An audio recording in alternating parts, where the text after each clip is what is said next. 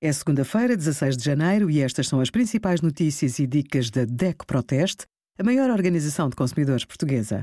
Hoje, em DECO.proteste.pt, sugerimos quanto vai aumentar a prestação do crédito à habitação, greve dos professores, que motivos e como justificar faltas ao trabalho e os resultados dos testes da DECO Proteste a 89 carros elétricos.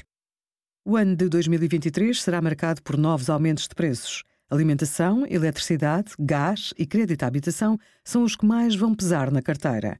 Um cabaz de alimentos essenciais, por exemplo, custa agora mais 19% do que custava antes do início da guerra na Ucrânia. O preço da eletricidade no mercado regulado aumenta 1,6% este mês.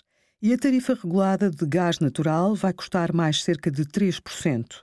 O valor das rendas nos diversos tipos de arrendamento também deverá subir, embora o aumento não possa ir além dos 2%.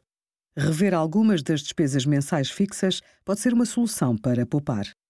Obrigada por acompanhar a DECO Proteste a contribuir para consumidores mais informados, participativos e exigentes. Visite o nosso site em deco.proteste.pt.